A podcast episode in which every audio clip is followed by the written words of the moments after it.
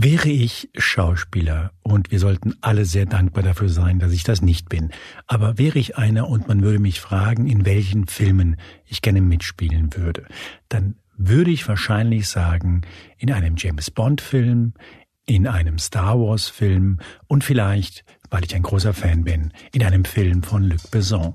Und der Mann, mit dem ich heute spreche, hat all das bereits getan.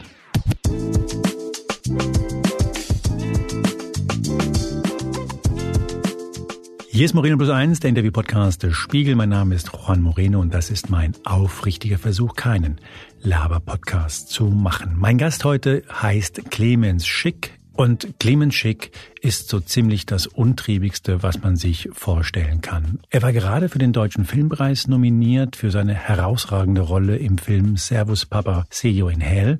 Er ist jemand, der vor zehn Jahren fand, dass deutsche Soldaten mit ihrem Krieg allein gelassen werden und fuhr deswegen über Weihnachten nach Afghanistan um dort ein Stück für sie aufzuführen. Er ist jemand, der in die SPD eingetreten ist zu einer Zeit, als es überhaupt gar nicht cool war, in die SPD einzutreten. Und er ist jemand, der sich, man könnte sagen, meinen Traum sich erfüllt hat, denn er hat tatsächlich im neuen Luc Besson-Film The Dog Man mitgespielt. Du liebst Hunde, hm? Mehr als deine eigene Familie. Genau. Hunde, du kleines Stück Scheiße! Hier!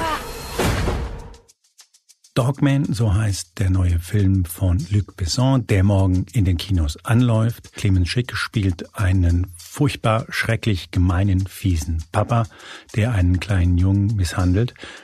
Und meine Frage war, wann er zum ersten Mal Kontakt hatte mit Kultregisseur Luc Besson. Ich war 16 ungefähr, als ich in Südfrankreich im Urlaub war. Ich bin aufgewachsen mit vier Geschwistern und meine Mutter, wir hatten nicht viel Geld, aber meine Mutter hat uns immer unfassbar viel ermöglicht mit wenig Mitteln und eine Möglichkeit war, dass wir immer Jugendfreizeiten gemacht haben von der evangelischen Kirche. Und da war da immer noch so ein bisschen so ein ähm, länderübergreifender Aspekt dabei, dass dann zwölf deutsche Jugendliche mit zwölf französischen Jugendlichen zusammen verreist sind. So habe ich angefangen, Französisch zu lernen. Und in der Zeit war, äh, lief gerade Le Grand Bleu äh, im Rausch der Tiefe. So deutsche Titel tun manchmal weh, aber Le Grand tun sie, oder? Ja. Le Grand Bleu lief da im Kino von Luc Besson. Ähm, den haben wir im Kino geguckt. Ich hatte meinen Walkman in der Zeit auch auf dieser Freizeit dabei, habe mir die Musik gekauft. Ich war auch verliebt und saß am Meer und habe immer wieder diese Musik von Eric Sarah gehört. Und dieser Film hat mich komplett geflasht, komplett umgehauen. Und im Grunde genommen ähm, war ähm, Luc Besson der erste Filmemacher, der mich berührt hat. Also ich muss ehrlich sagen, ich glaube, es war der erste Filmemacher, dessen Namen ich kannte. Ich finde, es ist ein total geiler Name, wenn ich ganz ehrlich bin. Ich finde Luc Besson viel, viel besseren Namen gibt es gar nicht. Ja. Und ich, ich weiß gar nicht, wie alt ich damals war. Ich glaube, wir sind äh, beide Jahrgang wir sind, 72. Ja, wir sind eine Jahrgang, ja. Genau. Mhm da habe ich mich zum ersten Mal dabei erwischt, dass ich so in Gesprächen mal den Namen des Regisseurs gesagt habe, weil ich dachte irgendwie, das klingt total smart, wenn ich sage, hast du den neuen Luc Besson geguckt? So.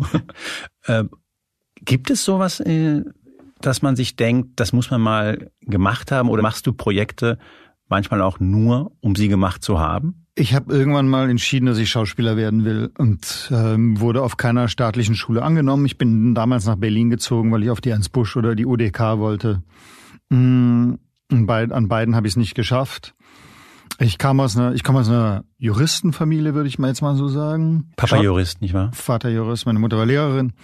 Geschwister auch Juristen zum ja, Teil? Ja, ja. Mhm. mhm. Ich war wahnsinnig schlecht in der Schule. Ich war jedes Jahr versetzungsgefährdet. Ich bin in der neunten durchgeflogen mit fünf Fünfern. Im Grunde genommen vielleicht würden meine Geschwister oder meine Familie, die noch leben, jetzt da widersprechen, aber im Grunde genommen würde ich, wurde gedacht, dass ich dumm bin. Und zwar nicht irgendwie, du bist so dumm, sondern ich wurde, es wurde gedacht, dass ich nicht intelligent bin. Ich musste auch immer so Intelligenztests machen in, in so von der Schule. Also es war, es war im Grunde. Aber wir reden von Gymnasium, also ich verstehe. Ja, ja, also ja. Ich bin, äh, ich, äh, ich bin nach der Grundschule für die Hauptschule empfohlen worden. Aber ich kam dann eben aus einer Familie, wo das nicht möglich war, dass man sozusagen auf die Hauptschule geht. Man musste aufs Gymnasium. War kompletter Bullshit in meinem Fall. Ich hätte einfach auf die Hauptschule oder auf die Realschule und dann hätte ich eine Lehre machen sollen. So, es und war dann später vielleicht über den zweiten Ahnung, aber es war ein komplettes Missverständnis. Latein. Es war. ich habe mein Abitur nur mit Betrug bestanden und und äh, und mit Betrug 3,5 geschafft. Also wie gesagt, war ein Missverständnis, äh, ein langes, ein langjähriges Missverständnis, wo ich wirklich froh war, als es vorbei war. Hm. Und, ähm, Und du fandst Schule einfach auch, das war nicht deine Welt. Sport war meine Welt Mhm. und die Theater AG war meine Welt. Hm. Nee, war wirklich, äh, ich, ich glaube, es war wirklich ein Missverständnis und ich, wenn ich Diktate zurückbekommen habe, die waren so rot, das war unglaublich. Ja. Also ich meine, ich hatte teilweise 300 Rechtschreibfehler, also so viele Worte waren in dem Diktat gar nicht. Aber es war auch, es war so, irgendwann habe ich gemerkt, so, und da war es viel zu spät, dass das teilweise interessant ist, was da verhandelt wird. Aber ich hatte überhaupt nicht mehr den Anschluss. Und dann bin ich auf eine private Schauspielschule gekommen. Ach ja, genau deswegen. Ich hab, ich hab, und dann sage ich auch noch sozusagen, äh, ich will jetzt auch noch Schauspieler werden. Also es war so kleine Anekdote. Meine Mutter hat mir, nachdem ich dieses Abitur eben irgendwie geschafft habe, hat sie mir empfohlen, Bademeister zu werden. Und das war ganz ernst gemeint. Und nichts gegen Bademeister. Das ist sozusagen, nur ich wollte, ich wollte nicht Bademeister werden. Es hätte passen können, ne? Bist sportlich wahrscheinlich, warst du irgendwie, und die dachte, du da Leute retten, Leuten Von das ihr Leben war es retten. eher so,zusagen, das ist das, was du leisten kannst. Hm. Und wie gesagt, ich habe nichts gegen Bademeister, aber von meiner Mutter aus war es nicht als Kompliment gemeint.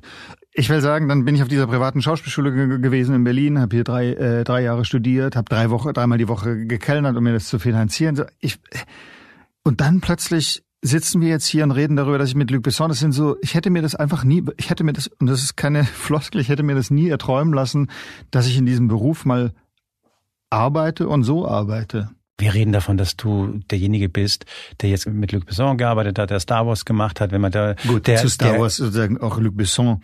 Äh, meine Rolle in, bei Luc Besson jetzt in Dogman äh, ist eine wichtige, aber sozusagen auch in Star Wars sind sind kleine Rollen. Ne? Äh, sozusagen immer der nächste Schritt, auf den ich äh, hinzuarbeite, ist, dass die Rollen größer werden. Mein Leben ist Geschichten erzählen. Das war schon auf dem Schulweg in dieses Schulgebäude, wo ich eigentlich immer wusste, ab acht nicht mehr, äh, was ich machen soll. Was soll ich da machen? Lernen auf jeden Fall nicht. Aber auf der Weg dahin habe ich mir Geschichten erzählt. Und auf dem Rückweg habe ich mir Geschichten erzählt. Und heute, jetzt in der äh, Analyse, checke ich, das ist mein Leben, Geschichten erzählen. Aber auf dem Schulweg oder am Theater dann zehn Jahre lang oder beim Film, Fernsehen. Jetzt habe ich selber angefangen zu schreiben. Das ist mein Leben. Also das ist das, was der Bogen ist in meinem Leben, Geschichten erzählen.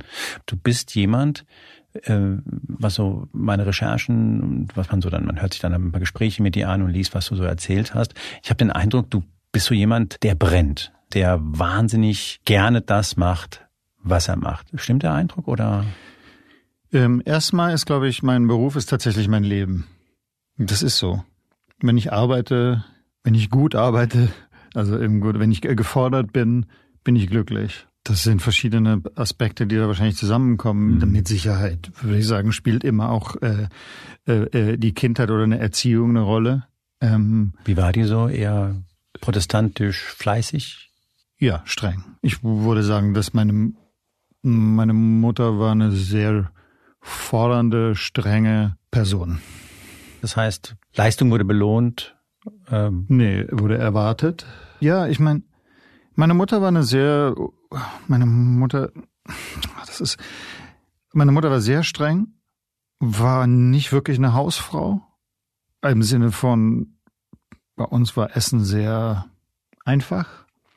Ähm, aber ich kenne zum Beispiel niemanden, der so große Feste gefeiert hat wie meine Mutter. ah, okay. Also, ähm, das war immer, ja, In, in Extremen. In Extremen, ja, genau. Ja. Und das hat ja auch, das hat was Tolles, aber hat auch was Forderndes als Kind. Aber ich weiß, dass du dich sehr, sehr lange um sie gekümmert hast. Das- Da, da war also schon so eine Grundwärme da, die du auch gesehen und gespürt hast, oder? Ja, beziehungsweise äh, ein, ein, ähm, ein, eine Erkenntnis meinerseits, dass ich gemerkt habe, ich bin mehr als der Sohn meiner Eltern Mhm. und ich kann mich um jemanden kümmern und muss nicht dafür aufrechnen, was früher war. Mhm. Weil irgendwann ist es auch gut.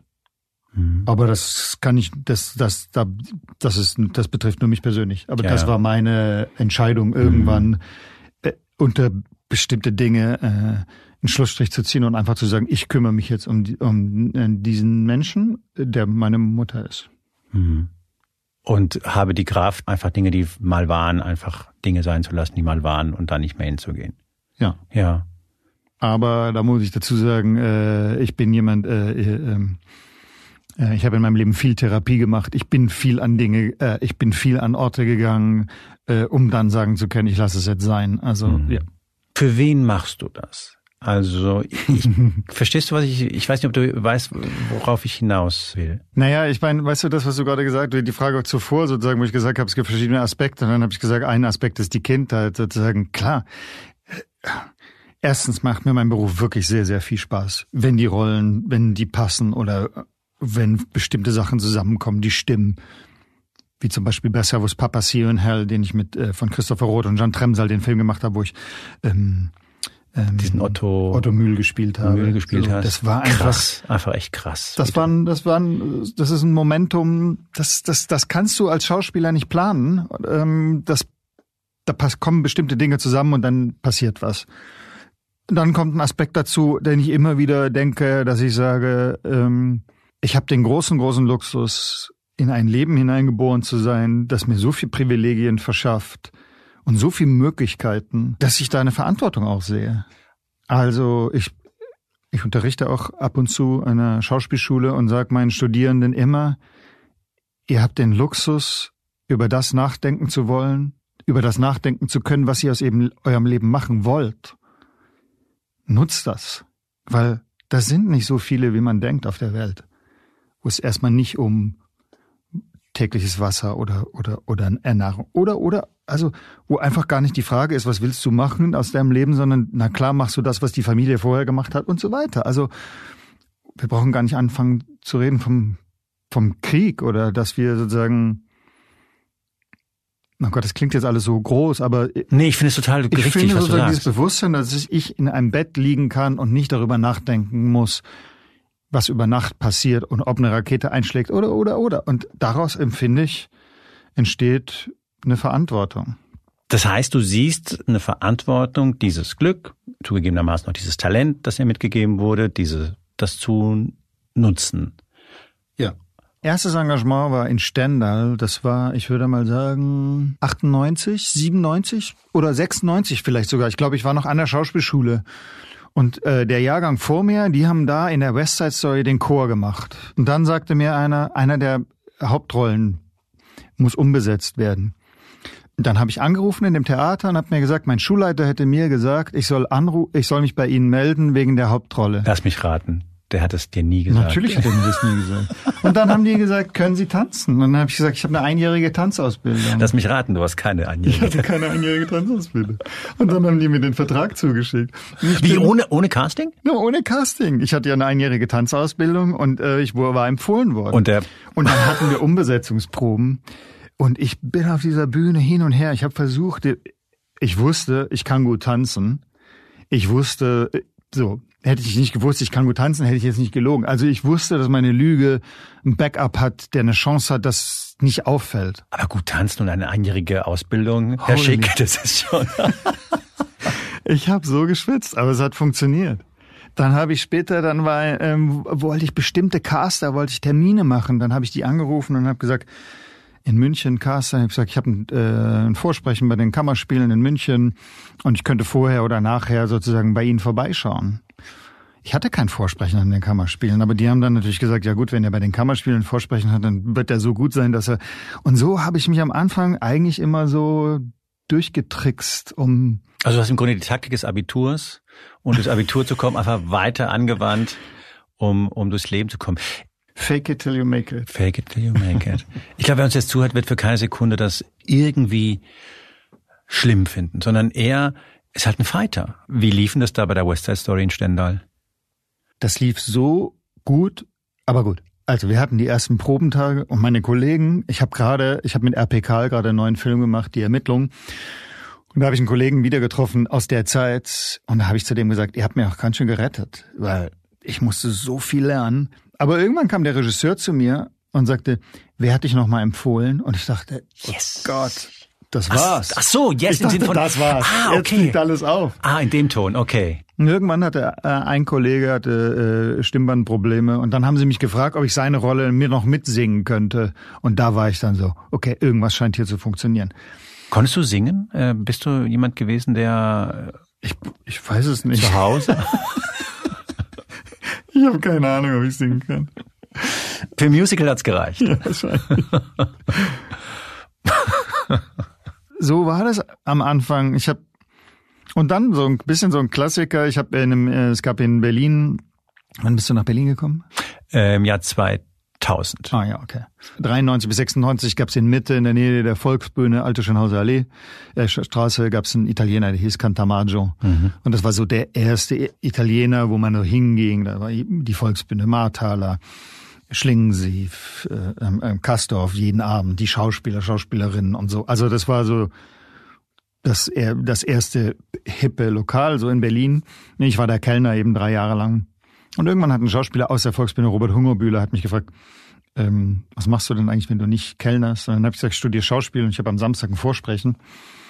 Und dann äh, Sommernachtstraum war das. Hat er gesagt, ich komme. Und dann hat er mich nach dem Vorsprechen gefragt, was machst du nächste Woche Mittwoch? Und dann habe ich gesagt, das wirst du mir gleich sagen. Und dann hat er gesagt, äh, du fährst nach Kiel zum Vorsprechen. Am Theater? Am Theater in Kiel. Das hat nicht geklappt. Und dann drei Monate später hat das Staatsschauspiel Dresden angerufen und haben gesagt, sie hätten eine Empfehlung aus Kiel bekommen. Und so, so ging es dann so das erste Engagement und dann das zweite. Hast du das Schauspielern erst eigentlich danach gelernt? Ja. Während des, du meinst nach dem Abschluss Nach des dem Studiums? Abschluss des ja. Studiums, ja. Ja, also weil, weil mir dann auch einfach relativ schnell klar wurde, wie viel sozusagen davon abhängt, wie man mit seinen Mitmenschen klarkommt und wie seine Mitmenschen einem Mut machen und wie seine, die Mitmenschen, mit denen man arbeitet, einem Raum geben und, und, und. Also, Ich würde gerne über das Schreiben reden mit, äh, mit dir. Schreibst du gern oder hast du gern geschrieben? es gibt immer wieder Momente, in denen ich sehr glücklich bin beim Schreiben. Und die, für mich ist das Schreiben ist ja komplett neu. Seit anderthalb Jahren. Wobei ich da wieder sozusagen einen größeren Bogen aufmache und sage, dieses Geschichtenerzählen erfindet jetzt nochmal eine andere Form. Das heißt, ich fange nicht plötzlich bei Null mit etwas an, sondern ich habe in meinem Leben zum Beispiel einfach schon an sehr vielen Drehbüchern mitgearbeitet als Schauspieler. Und dann eben in der Pandemie diese Zeit zu haben. Meine Mutter war gestorben. Ich hatte plötzlich eine sehr große Verantwortungslosigkeit in meinem ähm, in meinem Leben oder einen Raum und ähm, habe dann gesagt, ich schreibe jetzt einfach, weil was habe ich zu verlieren? Hast du gearbeitet während der Pandemie oder war das für dich? Äh, Servus Papa See You in Hell war Genau. ein Film und sonst was. Hast Star Wars nicht auch in die Zeit Nee, es war, gefallen? äh, ich glaube gegen Ende. also Gegen ich Ende. war in Quarantäne, äh, ich war lange alleine im Hotel, bevor die wir gedreht haben. Ähm, wir wurden angehalten, alleine zu sein, wenn wir nicht am Set sind. Und ich bin, äh, ich bin mal gezählt, ich war 28 Mal alleine hintereinander äh, abends alleine essen.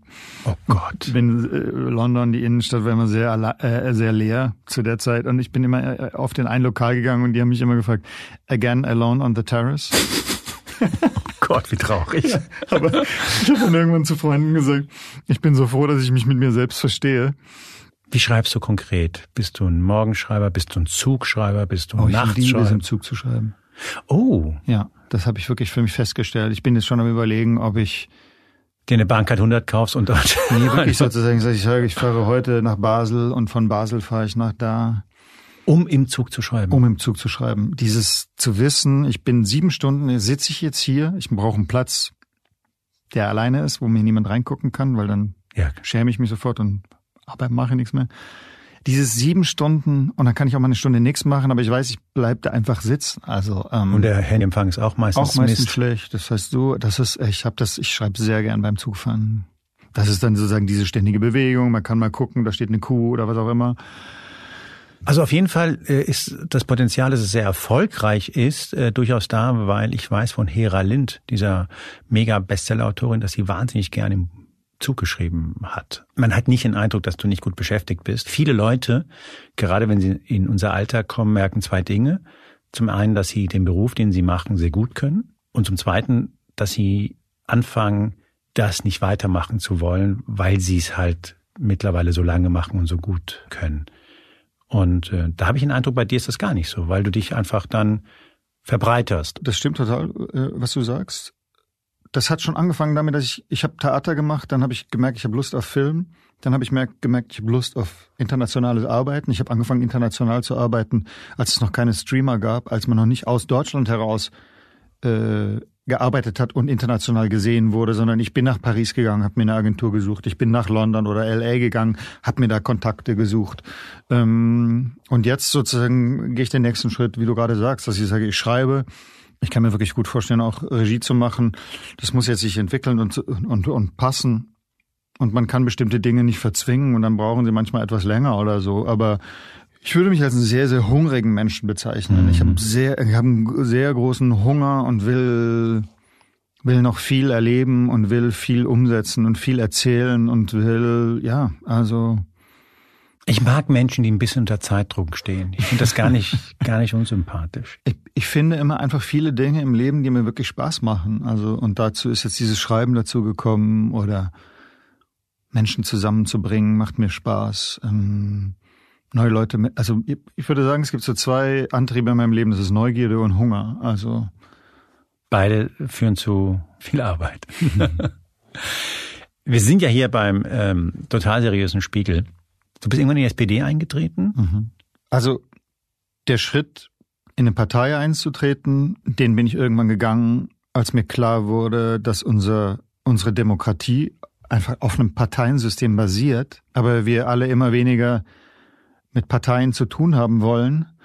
Und ich gemerkt habe, ich möchte einfach diesen Schritt gehen, in eine Partei beizutreten, um zu gucken, erstmal auch, was das einfach ist, was es mit einem macht, ob das funktioniert, ob ich da hinpasse und, und, und, und, und, bevor ich sie nur wähle oder nur über sie schimpfe oder was auch immer.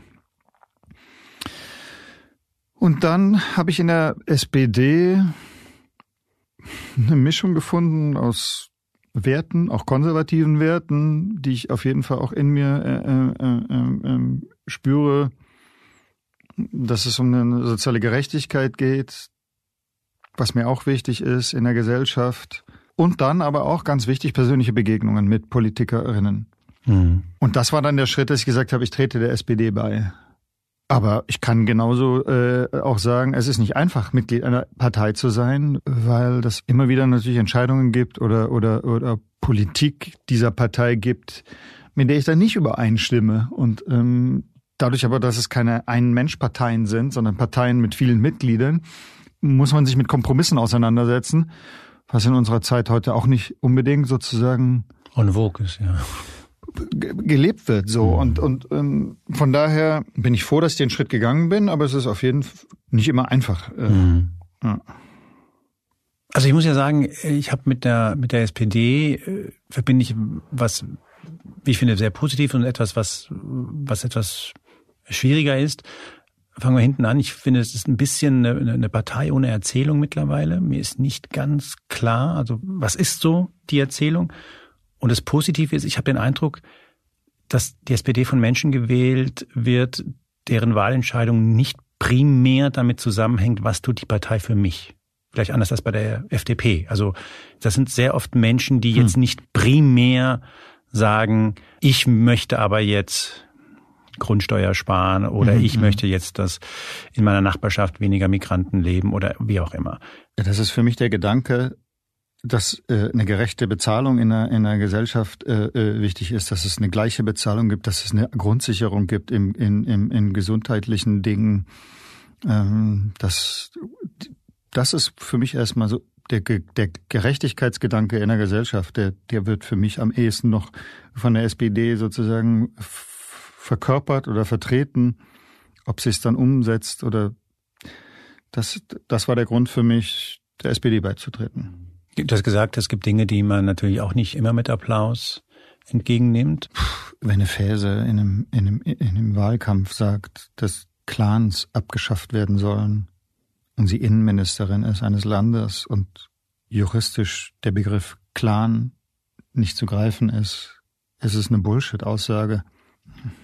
Dann sage ich, äh, das ist dann Populismus Aber was du gerade äh, gesagt hast, das einfach auch, dass ich sage, wofür steht ihr und wie verkörpert ihr das und wie steht ihr dafür gerade? Also ich meine, ich glaube, wir brauchen wieder Persönlichkeiten, dem man zuhören kann. Das war zum Beispiel, was bei Habeck mich am Anfang wirklich sozusagen begeistert hat, dass ich gemerkt habe, es spricht wieder jemand anders und man kann, ich kann einfach zuhören dem Gedanken. Ich werde nicht mit Phrasen abgedroschen, so. Das ist, das ist das, was, was, was glaube ich die Herausforderung ist. Wie kann ein Parteienapparat Persönlichkeiten durchlassen, die, ähm, die Kanten haben, ne? Die Kanten haben oder die, die eine Persönlichkeit eben haben. Mhm. Und dass sie nicht in einem Parteienapparat geschliffen werden durch Kompromissbereitschaft etc. Also das ist, glaube ich, sozusagen die Herausforderung, weil mhm. die Menschen einfach so geschult sind mittlerweile, Phrasen Marketing zu erkennen, dafür einen Sensor haben und ähm, ähm, das, das, davon, davon muss man weg. Wie schwer das ist, aber sieht man zum Beispiel auch an Habeck. Also wenn dann ein Regierungsapparat dazukommt oder eine Regierungszwänge und und und und und und, und Realität. Aber ich glaube, ich glaube, wir bräuchten wieder. Das sagt sich aber auch so. Also ähm, ja, Persönlichkeiten, denen man Erzählungen glaubt, Geschichten, aber nicht im Sinne von, das sind Geschichten, die sie erzählen, sondern dass die Erzählung stimmt für die sie da stehen. Das war Moreno Plus Eins heute mit dem Schauspieler Clemens Schick. Sein aktueller Film Dogman läuft morgen in den Kinos an. Und ich hatte ja bereits erwähnt, dass ich Clemens Schick sehr bescheiden, sehr angenehm wahrgenommen habe. In vier Wochen zum Beispiel kommt sein nächster Film in die Kinos. Er spielt im Prequel von den Tributen von Panen mit. Und er hat glatt vergessen, das zu erwähnen. Das war Moreno Plus Eins. Ich sage Danke bei euch, bei Ihnen fürs Zuhören und bei meinen Kollegen Janis Schakarian, Julia Parker und Philipp Fackler. Mein Name ist Juan Moreno. Nächste Woche gibt's die nächste Ausgabe und zwar bei spiegel.de und überall da, wo es Podcasts gibt.